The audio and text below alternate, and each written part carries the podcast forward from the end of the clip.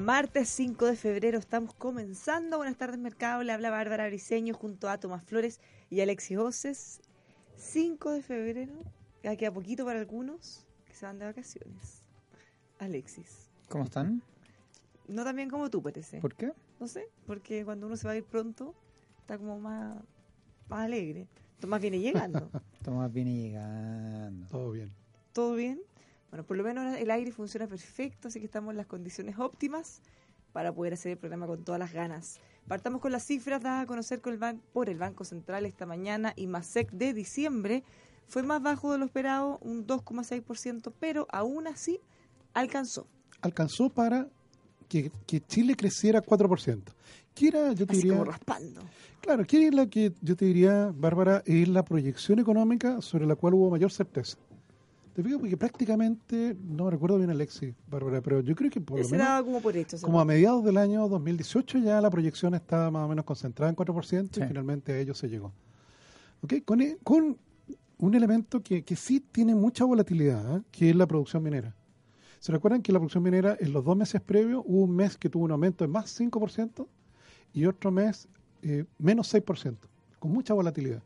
¿Te fijas? Y en esta oportunidad eh, tuvo una, el, el IPASEC minero un crecimiento de solo 0,5%. 0,5% es muy bajo y eso sin duda es lo que arrastró el IMASEC a esa cifra más baja de lo que se esperaba. Mientras que el resto de la economía, Bárbara, creció 2,8%. Ah, y el anterior había crecido 2,7%. Así es. Ahora, cuando uno tiene datos muy volátiles, cuando uno tiene datos muy volátiles, una manera de poder atenuar esa volatilidad es mirar el promedio anualizado. Eh, para el caso minero, es tanta la volatilidad que incluso nos va a pasar la cuenta, le voy a contar después, en el primer trimestre de este año.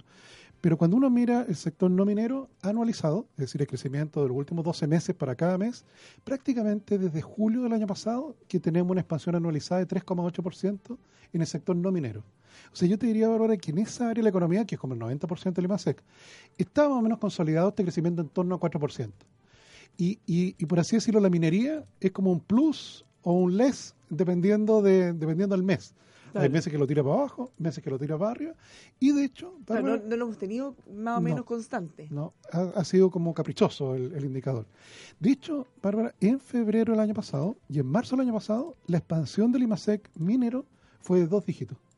Claro, porque además la, la comparación anterior era muy baja porque era la época del paro. Exactamente. Entonces, yo creo que no nos debería sorprender de que efectivamente el IMASEC del primer trimestre eh, fuera más bajo que el que cerró efectivamente el año pasado, Ya, por comparación, va a empezar. por comparación para empezar. Sí, o sea, es difícil competir con una cifra de dos dígitos ahora, claro. No, claro. Entonces, por eso, efectivamente, sobre todo para el mes de febrero y marzo, es donde vamos a tener contaminado el dato. Y por eso yo creo que tenemos que mirar con más atención el no minero. Porque toda la parte de la minería todavía está muy, muy, muy eh, influenciada por el paro que tú recordabas, por el paro del año 17. Sí, minería ahora eh, conversábamos con Alexis cuando tú no estabas eh, respecto a las eh, expectativas económicas que para la minería no están tan buenas, no son tan optimistas, cosa que a mí me sorprende cuando miramos que han habido tantos anuncios de proyectos millonarios en el Sí, sector de la así es. minería. ¿Por qué eso no se ha reflejado al optimismo? Sí, pero porque aunque el precio ya está mejorando, Bárbara, hoy día cerró en 2 dólares con 82. Ah, harto mejor. Harto mejor. ¿Tú, tú sabes que salió el City de afuera, que es gigante, eh, diciendo que dentro de los próximos 3 a 6 meses el precio del cobre debiese estar rentando 10% más de lo que está ahora. Eso nos deja volver a un precio del cobre, yo te diría que probablemente entre abril, junio, terminando el segundo trimestre, por sobre 3 dólares la libra.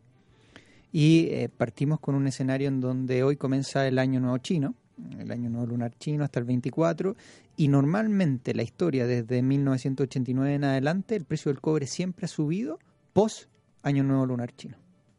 ¿Ok? Ya, o sea, ahí Entonces, tenemos que estar optimistas. hay un- hay un optimismo post, detrás porque de en este caso todavía no es post. po. post, Está post. recién empezando ahora. Claro. Desde el 24 de febrero en adelante, ya ahí tú tienes todo el efecto más positivo. Ahora, hoy día está subiendo nuevamente el precio del cobre y ya lo tienes sobre 2.80. Sí, Sí.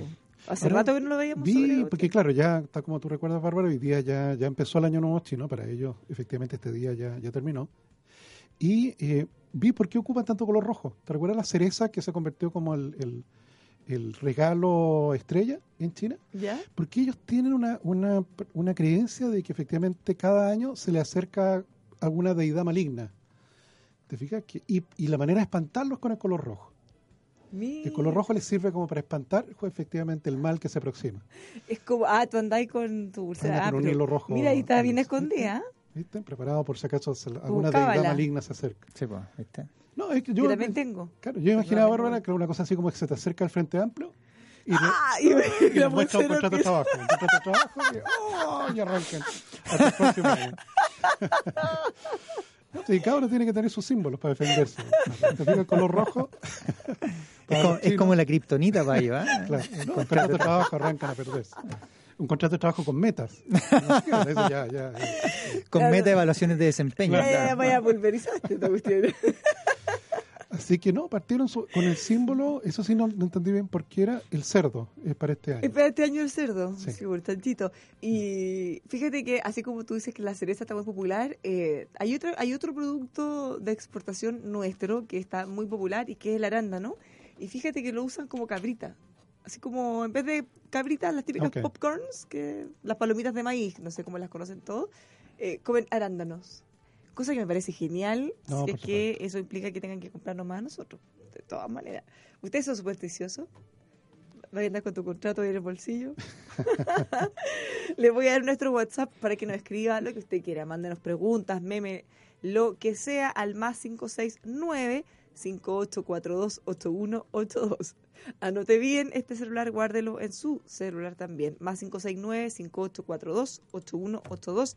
También estamos transmitiendo en vivo y en directo en Facebook, en El Conquistador FM. Así que nos puede escribir por todos los canales. Ya, entonces, ¿con qué sabor nos quedamos con este IMASEC eh, de diciembre? ¿Qué, qué proyectamos hacia adelante? Más allá de la buena noticia de haber alcanzado el 4%, que es el mayor crecimiento en los últimos cinco, años. Así es. Y yo diría lo primero, y lo vamos a conocer, Bárbara, el 18 de marzo, cuando el Banco Central entregue cuentas nacionales completas del año Ahí 2018. vamos a ver exacta la cifra. Vamos a ver exacta la cifra y además cuál fue el principal motor. Te fijas, acuérdate que son cuatro los motores por el lado de la demanda que hacen crecer los países. El consumo de la familia, que por los datos de comercio que comentamos el otro día, Andan- medio bajito. anduvo medio bajo. El, A, pesar del- de los salarios nominales creciendo claro. mucho más. el consumo gobierno, que también ahí hubo más ajuste de cinturón. Exportaciones que se anduvieron un poco mejor, pero el motor de la inversión probablemente el que más se destacó. Ahí yo creo que por lo menos debe haber crecido 6 o 6,5%. De todas maneras. Ahora, a propósito del gasto de gobierno, eh, logramos la meta que se habían puesto de reducir el déficit. Eso también Así es una es. gran cosa que en general pasa más colado, porque no, no se ve tanto como las cifras. No se ve tanto, sí. Oye, ¿vieron? De todas maneras, si hubiese salido, ponte tú un IMASEC de diciembre, ya está más o menos jugado el año. Pero si hubiese salido en línea lo esperado, hubiésemos tenido un crecimiento en torno al más o menos cerca del 4,1%. Ahora, este IMASEC es proyectado en el año completo de cubrir cuánto tomaba, 85% de todos los productos más o menos. Sí. Todavía te queda un porcentaje que es lo más volátil. Así que podríamos sorprendernos tanto un poquito más bajo 4 o algo más sobre el 4. ¿ah? Pero yo creo que hasta el consenso entre 3.9 y 4.1 ya agendado cuando conozcamos las cifras de cuentas Y para nacionales. este año, ¿tres y medio? Yo diría tres y medio consejo al alza. Hoy estaba viendo ahí, mira. ¿Quién, dio sí, la, ¿Quién lo dio a cerca de cuatro? Que nosotros nos sorprendíamos por el exceso de Géminis. optimismo. Géminis y también el presidente Piñera lo dijo en un discurso. Pero no, pero por ejemplo, los primeros trimestres, como tiene el efecto base comparación, eh, suponte tú que tú crezcas cero, plano, el primer trimestre. Eso te deja más o menos, si tú lo tomas a 12 meses, un crecimiento en torno al 3%. No es nada despreciable. Pensando que tienes un periodo de estacionalidad ahí de, de la primera parte del año pasado creciendo relativamente más fuerte. Ya, pero lo importante es que se empiecen a reactivar todos los motores. No, claro. No, bueno, el, el gasto de gobierno efectivamente yo creo que lo vamos a seguir viendo muy apretado, porque ahí lo que pasa es que una cosa es gasto de gobierno, otra es la inversión pública. Te fijas, la inversión Sí, pública distinto. que no queda anotada en gasto de gobierno, queda anotada en inversión. Y allí hay efectivamente una reactivación, sobre todo de proyectos de concesión. Dicho, no sé si vieron que Ay, ingresó. proyecto, sí, pues es muy, muy, muy esperado. Ingresó para evaluación el proyecto del tren Santiago Valparaíso Viña. Por fin. Por fin. ¿Y Por tú estás en el Consejo de Concesión? Claro, ¿no? va a llegar al consejo, sí. Lo Ahora, vamos a tener ¿qué- que ver. ¿Cómo funciona? Ustedes van a evaluar ese proyecto y si es que les convence que sea de, De interés interés, público. ¿se abre la licitación para que todos participen? No, claro, porque un proyecto, suponte un proyecto de interés privado, para que se entienda bien, un proyecto de interés privado puede ser construir un mall. Y un grupo empresarial puede evaluar ese proyecto y le da rentabilidad privada y evidentemente no hay mucho rol del Estado en ello. salvo los permisos que Claro, corresponden. ellos van a comprar el terreno, van a construir el mall y bueno, van a recuperar el dinero. Claro. Pero hay proyectos de concesión en las cuales, por cierto, los concesionarios van a obtener una rentabilidad privada, pero la rentabilidad social es mucho mayor. Porque, por ejemplo, te coloco un Por ejemplo, un hospital. o, o lo que un hospital o, o el, el que ya aprobamos, que está dentro del plan de concesiones, que es construir un tranvía de Reñaca a Viña del Mar. Ya, pues eso le va a cambiar la vida a toda la gente que vive ahí. Y claro, la rentabilidad social viene asociada por los tacos, por el ahorro de tiempo, por etcétera. etcétera. Entonces, en este caso, eh, tienen que ellos primero demostrar que tienen rentabilidad privada, o sea, que el proyecto se sostiene, y que además, efectivamente, el ahorro de costos, etcétera, etcétera, lo lleva a ser declarado de interés público. Para lo cual, eh, efectivamente, se va a ver en el Consejo en su momento. ¿Y cuál es la diferencia para tener interés público, eh, de tener o no tener, en el fondo? ¿Por qué a una empresa le conviene que tenga su proyecto? Porque en algunos, en algunos de esos proyectos puede ser tan importante el interés público que puede efectivamente esa concesión requerir eh, subsidio estatal. Ya, perfecto. Que sería totalmente lógico en la medida que a ustedes o al gobierno le convenga, Así es. por ejemplo, mejorar la conectividad entre ciudades. Eso nos beneficia a todos. Ahora, eh, yo creo que el negocio, bueno, tiene que ver con, con datos de, va a tener que exhibir datos tanto de transporte de carga como de pasajeros. ¿ah? No sé si solo con pasajeros es capaz de, de Sí, financiarse. de hecho está incorporado el tema de la carga Sí, claro, porque así la pueden sí. rentabilizar un poquito más. Ahora, hablaban en este preproyecto o es un Sí. ante anteproyecto. Sí, esto es de ingeniería muy liviana. O sea, lo que Sí, se eh. presentó, lo que se tenía que presentar en la pública es de ingeniería muy liviana con alguna estimación, sí, de tráfico. Miren, eh, lo que salía por lo menos en las noticias que era la estimación de cuánto cobrarían, era 4.500 pesos eh, a, no me acuerdo si era Viña o Valparaíso y 3.900 Eso más o menos lo que cobra un bus 4.500 hoy día. pesos. Anda por ahí con el bus. Claro, pero creo. se demoraría 45 minutos. Sí. Ah, no, Ahora- perdón, ahora- 4.500 esa era la tarifa y se demoraba 39 minutos y 45 minutos. Sí, ahí sí estuve mirando en las redes sociales, que claro, hay que tener un poquito de cuidado allí, porque empezaron a aparecer en las redes sociales, oye, yo quiero que pare en el aeropuerto, dijo uno. Ah, Otro dijo, oye, yo quiero que pare por acá. Y es que Otro- entonces no se demora claro, ahí ya no 45 está un tren minutos, rápido. claro, ahí se empieza a aparecer más un metro, Fíjate que va parando cada, cada, cada cierta cantidad de tiempo. O sea, si se empiezan a parar a, a cada rato, Sí. se acaba todo el Pero ahí rápido. aprovecho tu, esto, Bárbara, también para contarle a los, a los auditores, porque esto, mm, yo lo vi en otra radio, algo así como que ya estaban dando la fecha de, de cuando empezaba a operar esto.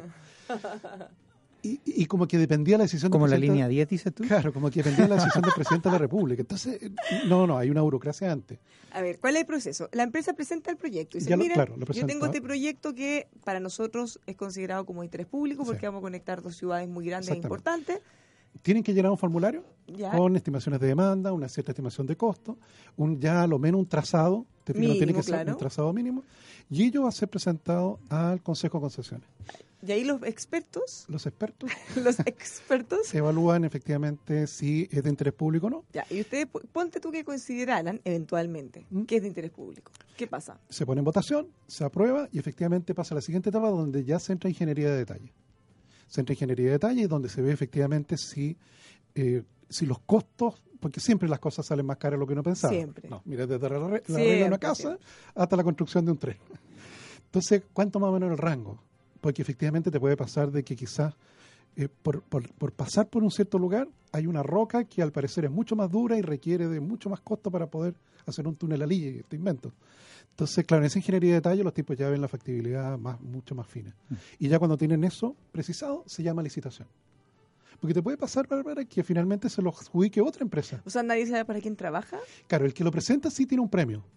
¿Ok? Tiene un premio, un bonus, por Una así decirlo. bonificación en punto. Pero si aparece otro que, que es capaz de compensar ese premio y ofrece hacerlo por una tarifa más baja, se lo puede adjudicar. Pero todo el estudio lo hace la empresa, o sea, podría ser nadie sabe para quién trabaja. Todo el estudio lo hace la empresa, la, el- la prefactibilidad.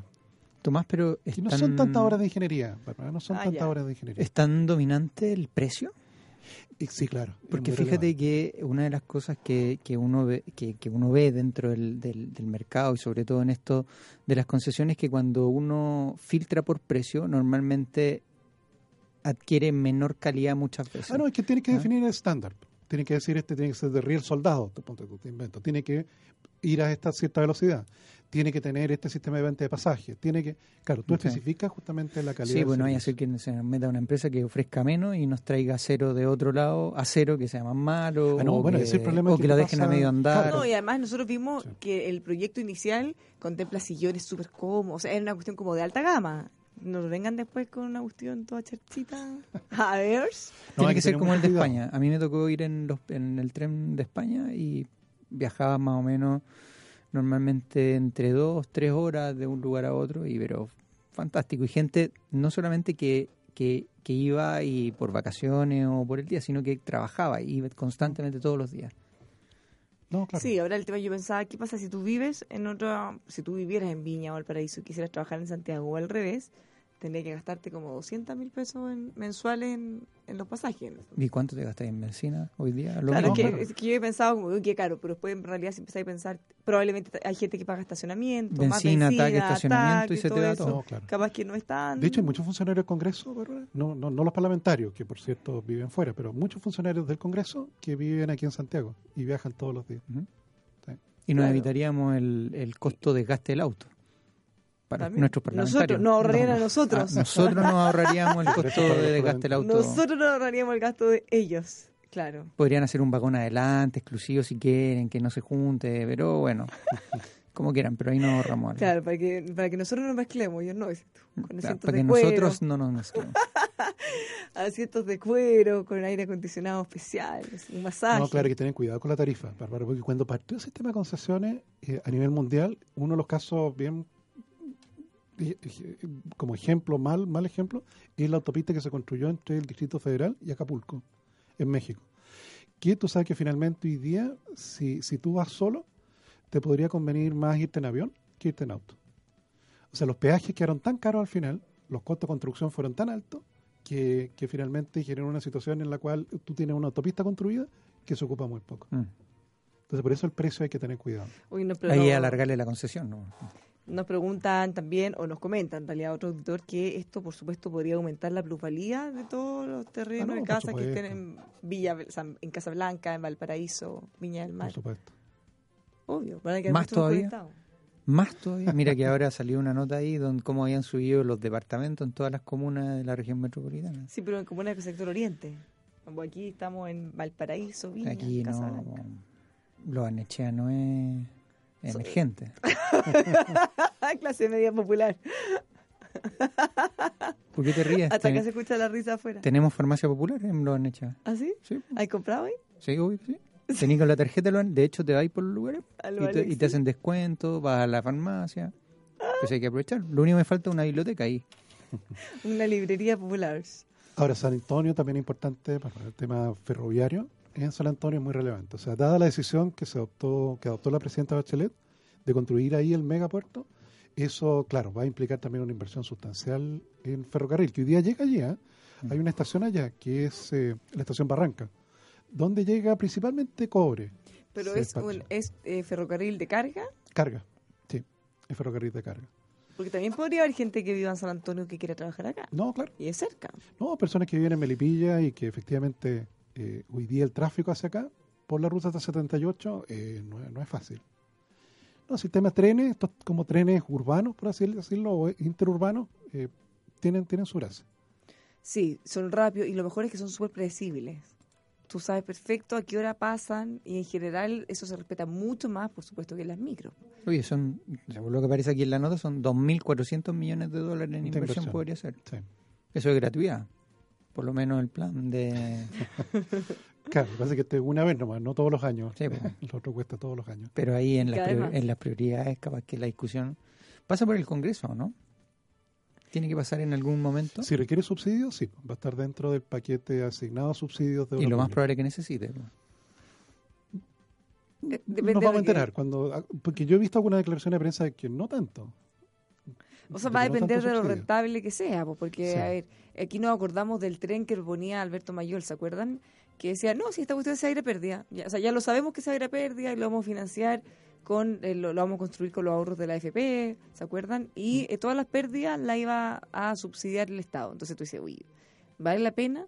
¿El interés social, el interés público es tan relevante como para eso?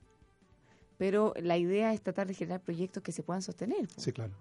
Sí, no, no, no, no recuerdo, Alexis, si están pidiendo subsidio. ¿eh? No, no, No no, lo que no sé. he escuchado. O sea, aquí cuando tú no hay precios del pasaje un poquito más, dice que están a cerca de 5.500 Mm. más o menos entre costos. Eh, allá está, bueno, pero primero que pase por el... Primero que pase por el, por el conducto Sí, regular. Por el perito. Ahí vamos, ahí vamos a conocer si Queremos- que piden subsidio o no. Sí, pues, ¿y cuándo vamos a ver esto más o menos?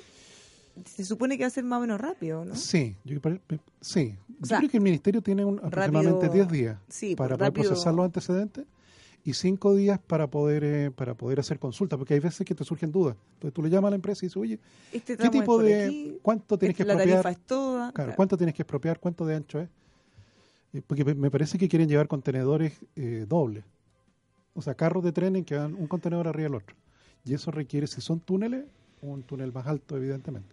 Yo creo que una es muy difícil que alguien se oponga a esto, ¿no? O sea, lo No, no, único sí, que puede tú ser no- una barrera por plata, ¿no? No, claro. Por eso te digo que yo no sé si están pidiendo subsidio. ¿eh? No, no hay Por subsidio, ahora no, pero- dice otro auditor. Sí, yo creo que no. Yo creo que Por. Yo, me- yo me presentando- esperaría mejor a, No, no, a que por termine. cierto, por cierto. Sí, obvio. estamos- Ahora, no sé si lo vamos a alcanzar a ver en la reunión de esta mesa. La reunión de este, de este mes la vamos a tener el 28. Entonces, no sé si alcancen. Pero falta harto por el Sí, 22. puede que alcance. ¿eh?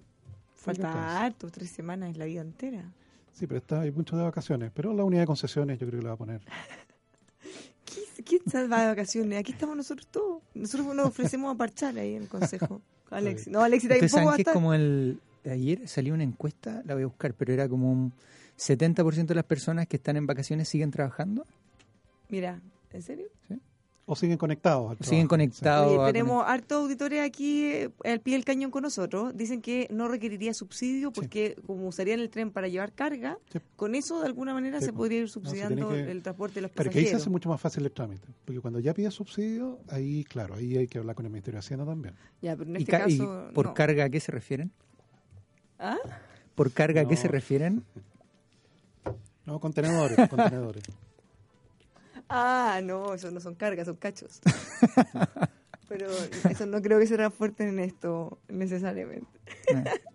Ya, bueno, todo lo que sea inversión, todo lo que sea conectividad, nosotros le damos la bienvenida. Ojalá que resulte que pueda salir un buen proyecto. Está asociado a carga y pasajeros, nos dice otro auditor. ¿Ven? Como estamos aquí en trabajo en equipo. Sí. No, pues en el caso de Barranca... Puro experto nuestro claro, en el auditor. caso de. Barranca, ahí es principalmente exportación de cobre. Yo creo que ahí es, el- es la línea que va desde, la, desde Rancagua prácticamente Sí. hasta San Antonio por embarque de cobre. Y una de estas cosas mejora la calidad de vida. Aunque por ese puerto fuerte. también llega mucho, ponte tu contenedor con cosas que importan retailers. Oye, ahora esto es una duda nomás, pero desde la ignorancia del- de, de todos los sectores políticos, pero eh, la ignorancia mía hacia cómo funciona la política, mejor dicho, me explico. Eh, esta cuestión no es nueva, no es que haya nacido ayer nomás, esto lleva hace mucho tiempo que venimos escuchando. el- ¿Por qué nunca se Los había números no daban, Alex. No daban los qué? números. ¿Y Ah, qué, era, qué era lo que nos daba? El número de pasajeros, porque no ha- Claro. ha aumentado mucho, pero... No, claro. Lo que pasa es que tú requieres para... Es lo mismo que pasaba con Puente Alto. Durante mucho tiempo se evaluó la línea, se evaluó la línea del metro. Hasta que efectivamente el nivel de po- la cantidad de población que hay te genera un tráfico tal, y, y esto es una cosa un poco curiosa, ¿eh? y está la congestión que hay, que el beneficio social de construir el metro efectivamente pasa la barrera y te da luz verde. Claro, la rentabilidad social tiene que Pero, superar- espérate, ¿Y esto cuando lo evaluaron y que no da los números, cuándo fue? ¿Hace 10 años atrás? Probablemente. 15? ¿Y, y alguien tendrá el informe como para leerlo? Porque si es que ya están hechos... Ah, sí, yo creo probablemente muchos de los trazados van tomando lo que se ha estudiado anteriormente. No, claro, pero los tipos evitan, ponte tú, Alexis, pendiente, porque una pendiente muy pronunciada implica un, ca- un gasto en energía que ya, ya te empieza a, co- a jugar en contra. No, ahí un auditorio nos estaba preguntando, no sé, no, no, no, no sé, ¿quieres leerlo tú, Bárbara, esa parte que Sí, puso el me auditor? preguntaba si la carga que se refería a Alexi viaja en auto con chofer y con viáticos de 90 lucas. Yo partí con PA, pero me refería a los pallets. Los los. y los pasajeros que también van en, el otro vagón. bueno, sí, pues sí, eh, cuando se compara incluso con Europa, dicen, oye, pero si allá está lleno, tiene bueno, sí, Pero, Pero- pero una pérdida eso. ¿eh? pero pe- van a pérdida. Esa fue una pérdida. Van a pérdida, pero si tú miras, por último, tú ves que el flujo pasajero en general, no, no, obviamente no en todos, hay unos mejores que otros, pero hay un flujo bien permanente. Entonces, ahí el Estado, y ese es el ejemplo que daba Mayor en su minuto, decía, oye, en Europa se van a pérdida y el Estado lo subsidia. Entonces, claro, si tú estás subsidiando algo que de verdad genera un cambio de vida y le mejoras la calidad a los vecinos y descongestiona y permite construir menos carreteras, etcétera, etcétera, quizás un costo que te conviene subir. Por eso yo creo que no está tan zanjado el hecho de que se pague por sí solo. A mí me da la impresión de, que, hay que, mirar los, haber un poco de Por eso tienen que mirar bien pero ahí, está, ahí están los expertos, los claro, tipos Si ¿no? lo pueden pagar con la carga, ahí podría ser un modelo de negocio que, que calce. Quizás. Sí, porque piensa tú, entre el diferencia de horario entre auto e ir esto, no es, no es que se reduzca, ¿cuánto te demora? ¿Una hora, un y cuarto en auto a 45 minutos? Entonces, quizás incluso el en, en, esta causalidad de si tú te vas a Viña o no, el decirte si te vas en el tren o te vas en auto. Si tú te vas en auto, no en un auto que gaste mucho como el tuyo, en un auto normal. No, el mío gasta con peaje y todo, 25 lucas llego a... Pero nos vamos cuatro en el No, auto. pero de ida. ¿Cómo? Sí, pero si tú estás trabajando no hay cuatro, hay uno. O sea, lo que pasa es que si tomas en consideración que a algunos le cuesta 90 lucas llegar a Valparaíso, no te da, hay que subsidiarlo igual, po. pero 25 lucas en auto y de vuelta. ¿Y de no, vuelta? Sí. Ah, igual, entonces sí te si sale... mi auto gasta poco. Po. Ya, pero te sale más barato entonces tomarte eventualmente este... Pero cuatro personas dentro. No, pero es, que, te, pero es que la posibilidad es que justo cada trabajador tenga cuatro trabajadores que vivan en Santiago y quieran trabajar allá o al revés, es más baja. No lo sé. No lo sé. Ahí vamos, voy a, voy a armar una aplicación. gente que vive en Viña y, y, se vienen en bus, no en auto, por sí. ejemplo. No, es que claro, el primer cliente es el de bus. Uh -huh. Claro, sí, se es vienen lo primero durmiendo. que hay que medir. Claro, de ahí tiene que partir la estimación de demanda. Claro, ¿cuántos se van en bus? Que sí. eventualmente podrían venirse en Porque este ese es tráfico permanente. permanente sí. claro, eso es una cifra fácil de encontrar. Pero hay una aplicación de auto compartido. ¿Te acordáis que hace mucho tiempo, incluso en Santiago, empezó a rondar? ¿No, ¿No la conocen ustedes? Hay varias aplicaciones de auto compartido que, que voy... Sí, ¿Mm? y, y, de hecho hay aplicaciones que podía arrendar auto por ratitos. ¿También? Auto. ¿Lo has visto? Ahora cada vez veo más en distintos lugares auto. Eh, práctico, porque podés no tener auto y usarlo por un par de horas nomás, cuando necesites.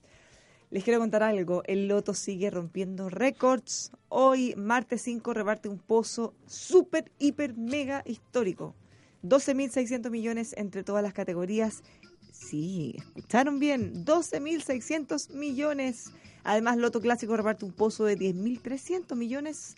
¿Qué espera para cumplir sus sueños? Partiste a jugarte un Loto. ¿Tú sabes que apareció un artículo del Pozo? El ganador, bueno, el fisco se lleva más o menos como 2.200 millones de pesos. ¿En y, impuestos? Sí, y según lo que decían de, de la nota, que esos 12.000 ya tienen, el, ya, ya han sido deducidos de impuestos. O sea, eso, ni que hay un impuesto único de como el 15% que tú, tú tienes que pagar, parece que ese pozo ya tiene... ¿Ya, el ya te ganas descuento. eso? Sí. Ah. Sí, O sea, ese es pozo total a repartir. Creo que el loto convencional eran 9.000 algo, pero hasta hoy día no va a llegar pues, acumulado el, el loto. Ya, pues hoy día el, el pozo, si el, el convencional, el, total, total. clásico 10.300 y el, Sí. y el acumulado 12.000. Pero eso llega hasta hoy día nomás, te digo. Hoy Ah, día alguien jugaste. se lo gana. ¿Alguien que empieza con A? ¿Jugaste? Estoy segurísimo Ya, que alguien part- se lo hoy. Tomás, ¿jugaste? Hay que jugar. no, no. Partiste a jugar tu loto. Hablar de cero es hablar de Carlos Herrera, también ferretería y construcción. carlosherrera.cl Los encuentran en Santa Rosa 2867 San Miguel Master. En acero, carlosherrera.cl. Bueno, si tú, Alexis, quieres ir a Viña o cualquier lugar cercano o lejano para que tu auto pueda tener mejor rendimiento, te recomiendo el Liquimoli.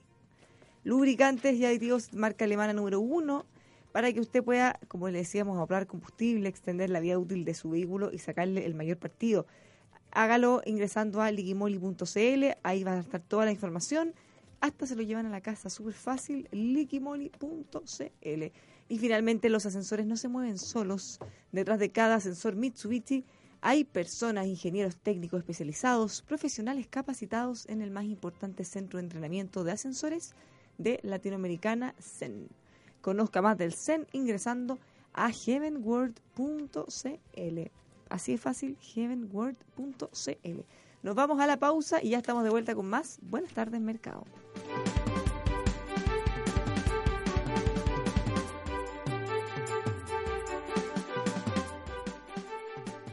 Hola Luchito, ¿cómo vamos con el avance de la obra? Mahoma, jefe, nos quedamos cortos de chumbre, volcanita, plancha OSB. Y más mala pata, se nos echó a perder la soldadora, cache, hasta que llueve. Ya, súbete a la camioneta y vamos al molde aquí cerca y compramos en esta cuestión grande todo, po. No, pues jefe, ahí tienen muy re mal. Hay que andar persiguiendo a los vendedores, hacer cola, no asesoran nada y uno pierde tiempo, jefe. Vamos a Carlos Herrera, mil veces mejor. Carlos Herrera, pero si venden puro acero. Está loco, nada que ver. Todo este material de chumbe, volcanita, plancha OSB, martillo, alicate, hasta los guantes los compramos en Carlos Herrera. En 15 minutos compramos todo. Nos atendió un compadre todo el rato, nos asesoró, nos cargaron la camioneta para decirle que nos ayudaron a cubicar bien y ahorramos cualquier plata. Es lo mejor. Hasta un café a uno le dan mientras carga. ¡Oh, qué buena! Vamos entonces, pues, Carlos Herrera, me convenciste. Y nos tomamos el café. Carlos Herrera, máster en acero y más. Mejor atención, asesoría, materiales de construcción, ahorro de tiempo y dinero. Visítenos en carlosherrera.cl. Carlos Herrera, máster en acero y más. Amor, acuérdate que tenemos que hacerle cambio de aceite al auto. Ay, mi amor, podría hacerlo tú. Yo estoy con poco tiempo. Uy, yo no entiendo mucho. Y capaz que no quede bien. No te preocupes, elige lo mejor. Liqui Moly, la marca preferida por los automovilistas alemanes. Consulta la página liquimoly.cl y te vas al buscador de aceite que te indica el aceite preciso para nuestra joyita. Vas al lubricentro de Don Pepe o al taller de Don Víctor y le pides el que elegiste. Si no lo tiene, lo encargas a Liqui Moly y se lo llevas. Amor, qué buena idea. A mis amigas les encantará este dato. Liquimoli, aditivos y lubricantes alemanes, una marca líder presente en más de 120 países. Conoce más en liquimoli.cl. Conozca los variados modelos de lentes ópticos que trae desde Italia Óptica Santa Lucía. Si necesita un armazón elegante, de moda, incluso para realizar deportes, tiene un amplio surtido de armazones de primera calidad y excelente garantía. Óptica Santa Lucía posee la tecnología para entregarle sus lentes ópticos desde una hora, siendo atendido por un personal de primerísima calidad y mucha experiencia. Son seis décadas al cuidado de su vista. Conozca el nuevo multifocal de rápida adaptación, teniendo un solo lente para la visión de lejos, intermedia y cerca. Agustinas 802, esquina San Antonio. Óptica Santa Lucía. Solari y Compañía Limitada. Ingrese a la página web ópticasantalucía.cl. Mira más allá de lo que ves con los telescopios, prismáticos y microscopios que Óptica Santa Lucía tiene para ti. Música Libre. Somos la única alternativa de música ambiental comercial que no paga derechos de autor, porque estos ya se cancelaron a sus creadores. Música Libre Tropical.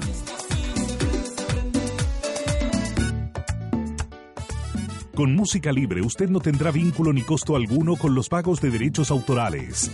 No pague de más. Contáctenos en musicalibre.cl o al 22 580 2010. Casa Puente Hotel Boutique Art and Wine. Hermoso hotel donde el arte y la decoración te sorprenderá gratamente desde su recepción hasta sus habitaciones, con original creación artística por reconocidos virtuosos de la escultura y pintura. Casa Puente Hotel Boutique, ideal para el descanso, donde la calidad y personalización de su atención hace la diferencia. Perfecto para disfrutar de la ciudad, sus pasajes y miradores. Pasaje San Agustín 552 Cerro Alegre Valparaíso, con privilegiado estacionamiento para sus huéspedes. Reservas más 569 7649 8006 y en info arroba casapuente.cl. Más información en la web casapuente.cl. Para Mazda, un auto no es simplemente una pieza de metal. Es una obra de arte creada para ser disfrutada. Por eso en el diseño de sus automóviles, Mazda aplica el concepto japonés Kodo, que significa alma del movimiento y que busca generar un vínculo emocional entre el conductor y su auto. Descubre el diseño de avanzada Kodo en Mazda Dumai. Visítenos, se sorprenderá. Mazda Dumai, 60 años de prestigio y confianza en el mercado automotriz. Dumai.cl. Integrantes de la red del Center. Mazda Dumai, simplemente expertos en Mazda.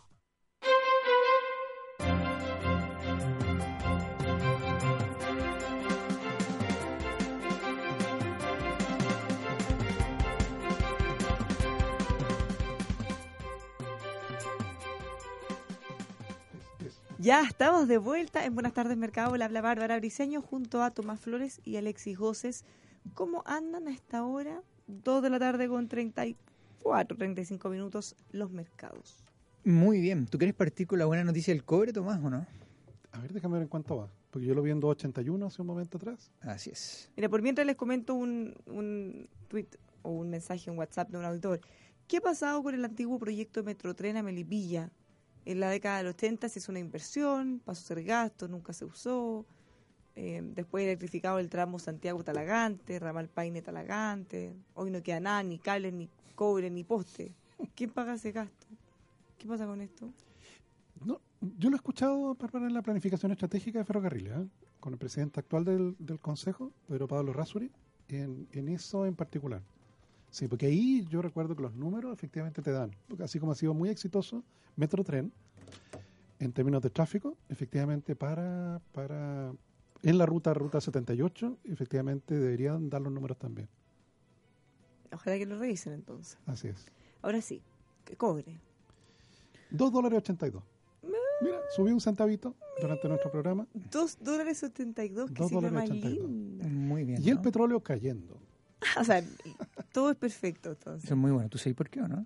¿Por qué? Porque aparecieron cifras de producción de Rusia y te acuerdas que habían quedado con los miembros de la OPEP de, de- de tener una reducción en producción. Sí, si bien Rusia no es parte de la OPEP, siempre solidariza y se hace parte. Siempre se hace parte. Fíjate que no cumplió. Y el ministro expandieron que iban a cumplir el, el- toda esta meta de producción a mayo de este año. Entonces le han ido, lo han buscado para preguntarle por qué cambiaron el plazo para poder llegar a la meta y nadie lo ha encontrado. ¿No está? ¿No lo de encontrado? No, no ha respondido. está? Está mirando lo que pasa en Venezuela.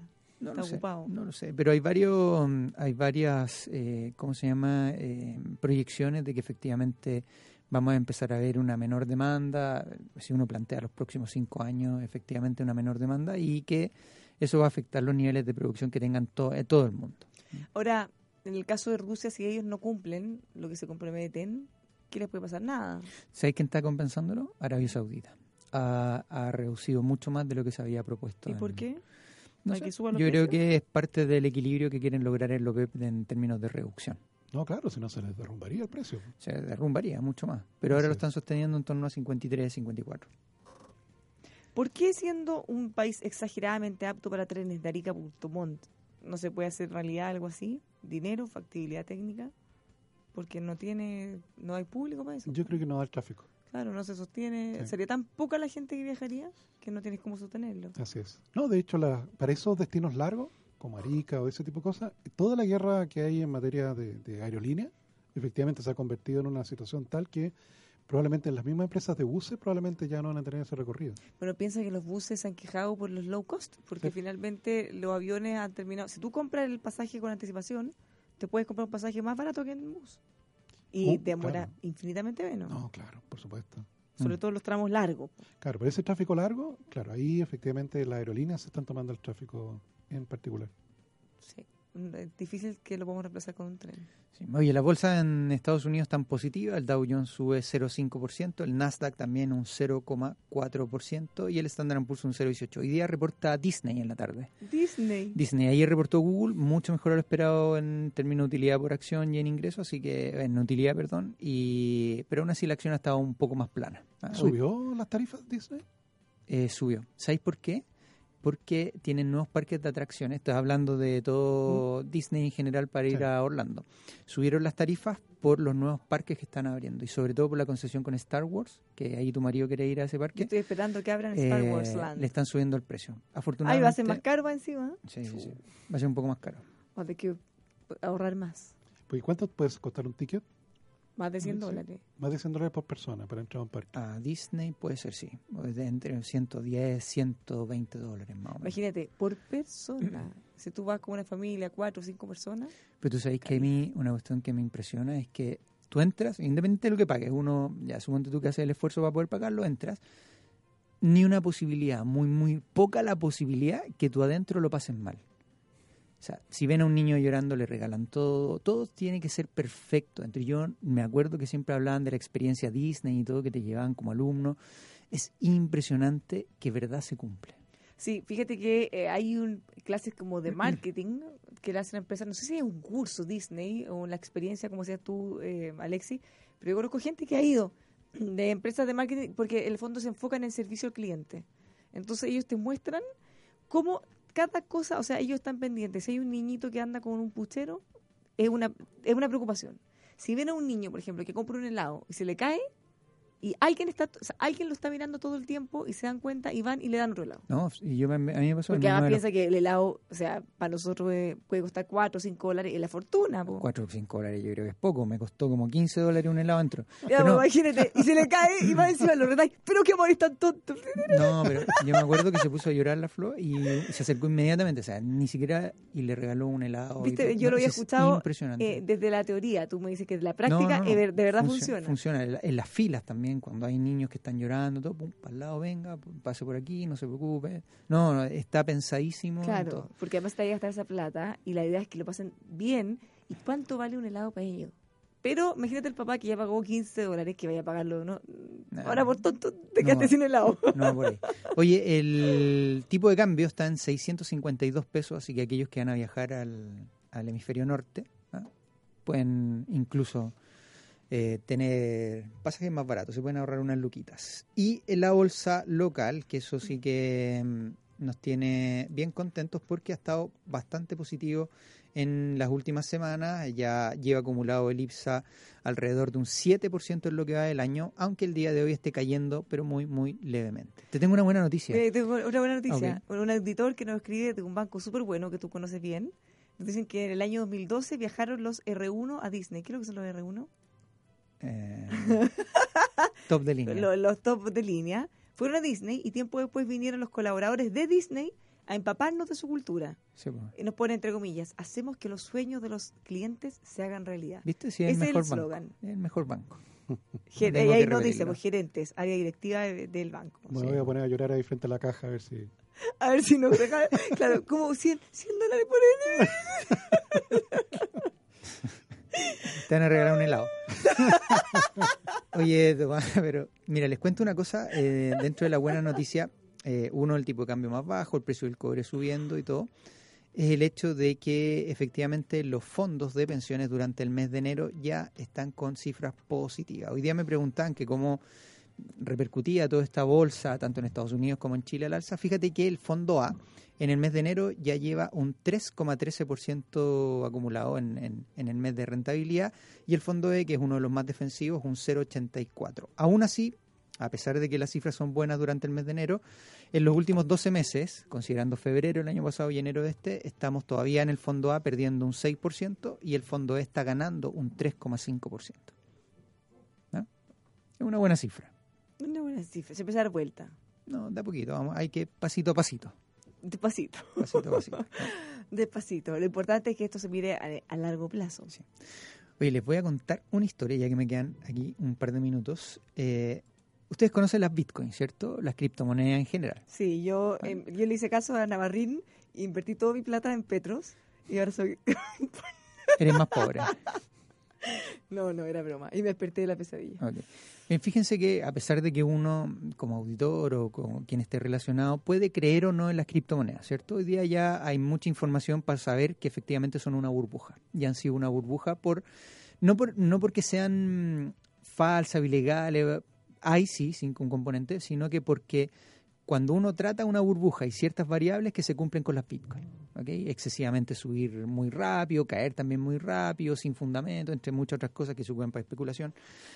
Bueno, fuera de eso, lo que les quería contar es que eh, fíjense que uno de unos inversionistas, uno de los dueños en Canadá, founder, como lo, eh, tuvo la genial idea de crear una billetera para las criptomonedas que estaba offline, o sea, que estaba fuera de todos los sistemas, por lo tanto, no te podían hackear. Entonces, si tú comprabas, por ejemplo, Bitcoin, Litecoin o Es cualquier que tú otra, tuvieras una aplicación en tu computador que solo puedes abrir tú, que no esté conectado. exacto. Entonces él creó una, una billetera en donde tú ibas y guardabas tu plata ahí. ¿Y ¿ok? el que se murió? Espérate, déjame contar. ¿Por qué eres alerta spoiler? ¿Pero por qué? Ya no cuento ni una historia. No cuento ni una historia. Esta fue la historia, No, pero no, pero... esta fue la lamentable historia del día. Pero una estafa eso, Paleta. Tenía a No, todos espérate, los no, auditores, espérate. tenía a todos los auditores esperando qué iba a No, pasar. espérate, si eso no es nada lo que yo dije. Lo importante es lo otro. Ya, No, lo importante sigue. es lo otro. ¿Cómo Sí, es eso que el tipo se murió y él es el único que tenía las claves para abrir la billetera?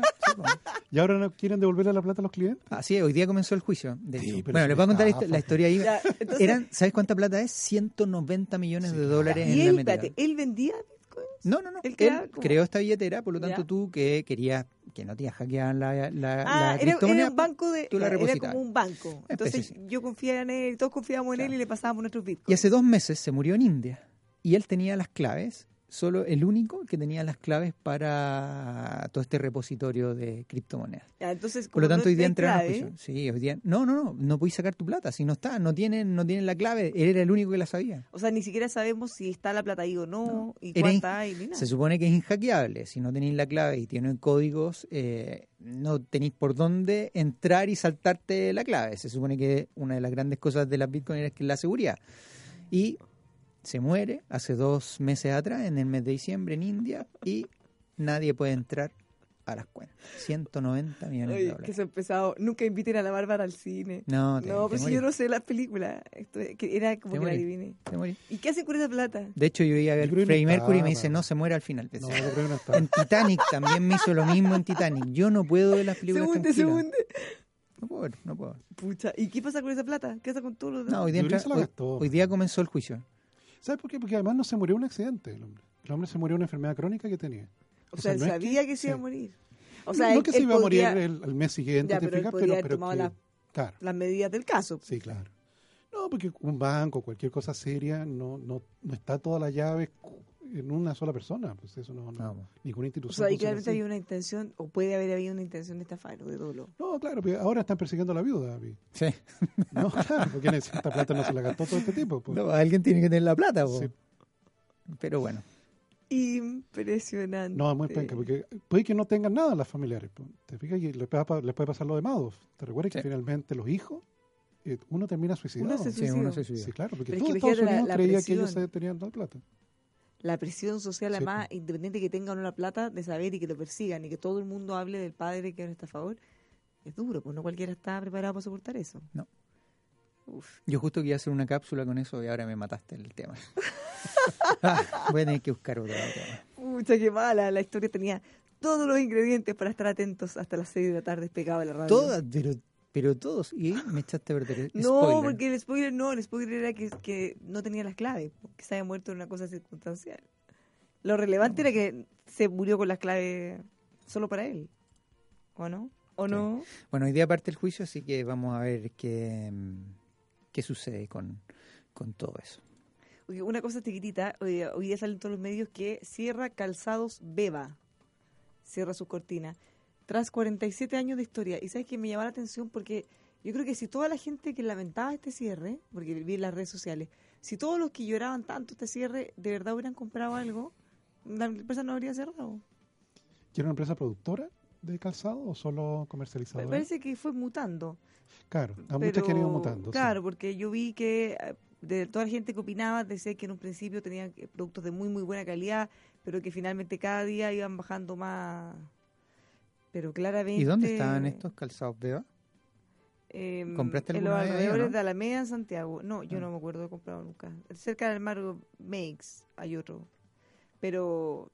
la- ahora, estas cosas, independientes de los ciclos económicos, porque una cosa es cuando quiebran las empresas o porque la economía está mal, pero yo creo que hay que distinguir las em- compañías que quiebran porque no se adaptaron a los nuevos tiempos nomás. O sea, independiente que la economía estuviera bullante y que la gente estuviera comprando muchísimo, no sé, Blockbuster cayó. O sea, hay, hay empresas y compañías que van quedando fuera porque no se adaptan y simplemente la gente ya prefiere comprar otras cosas. Uno por eso y otro por regulación. ¿Vieron que También en, por regulación. en Barcelona Uber y Cabify para la casa, para afuera? Para la casa. ¿Mm?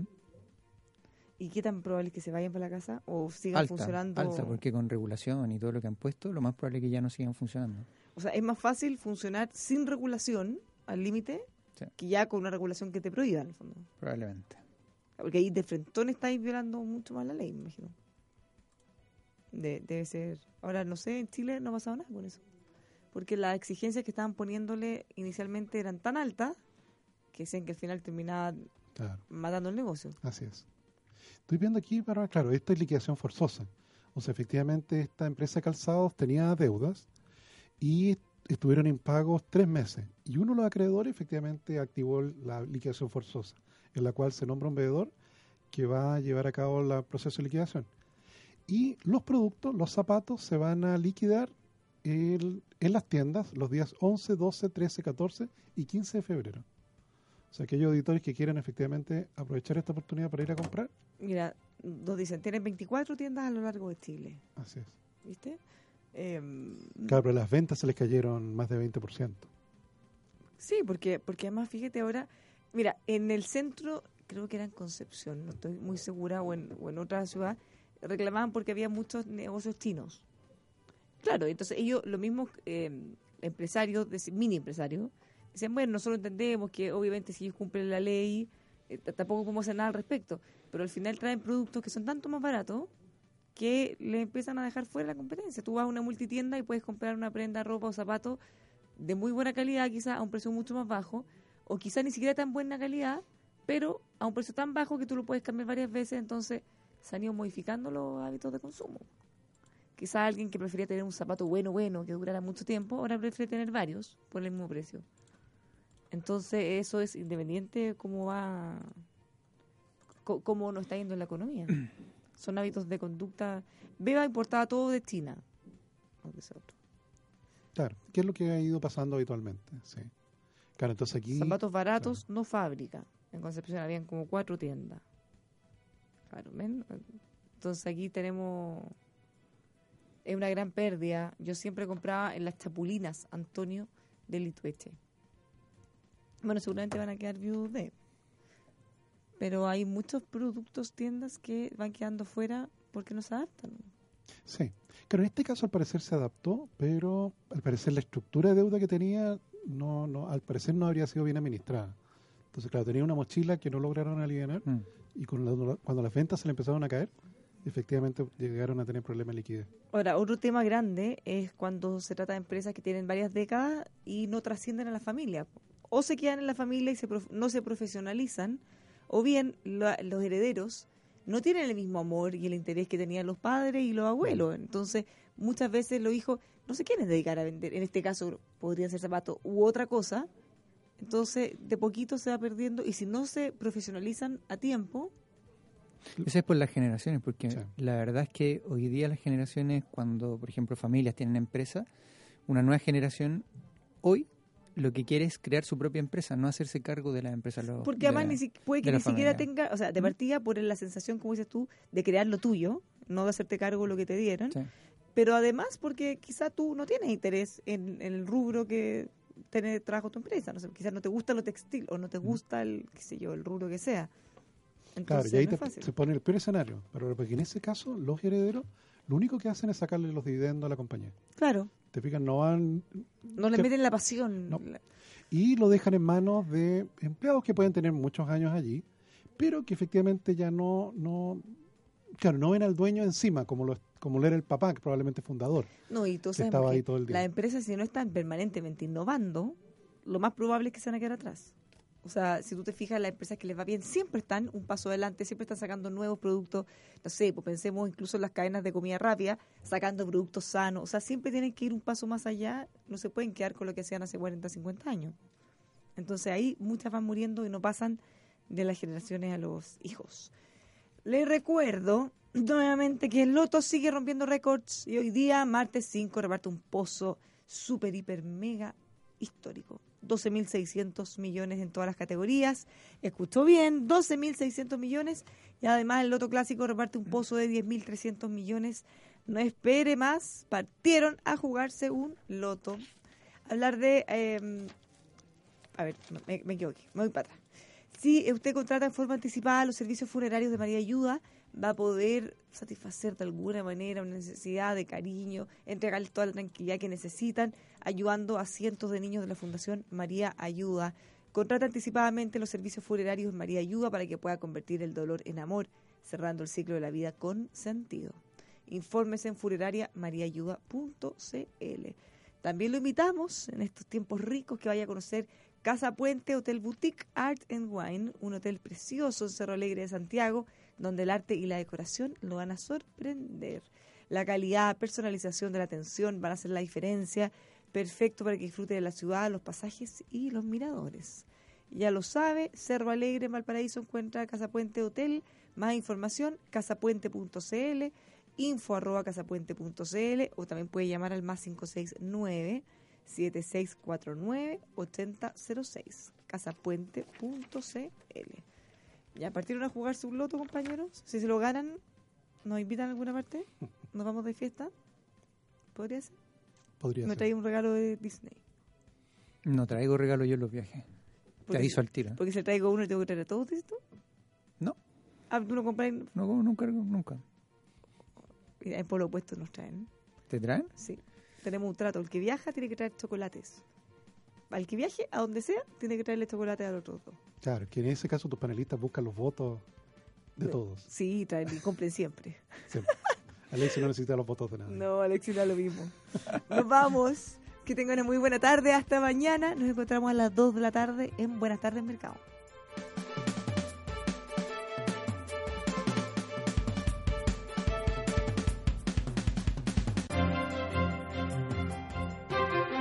Esto fue Buenas tardes Mercado, de lunes a viernes a partir de las 14 horas. Una presentación de...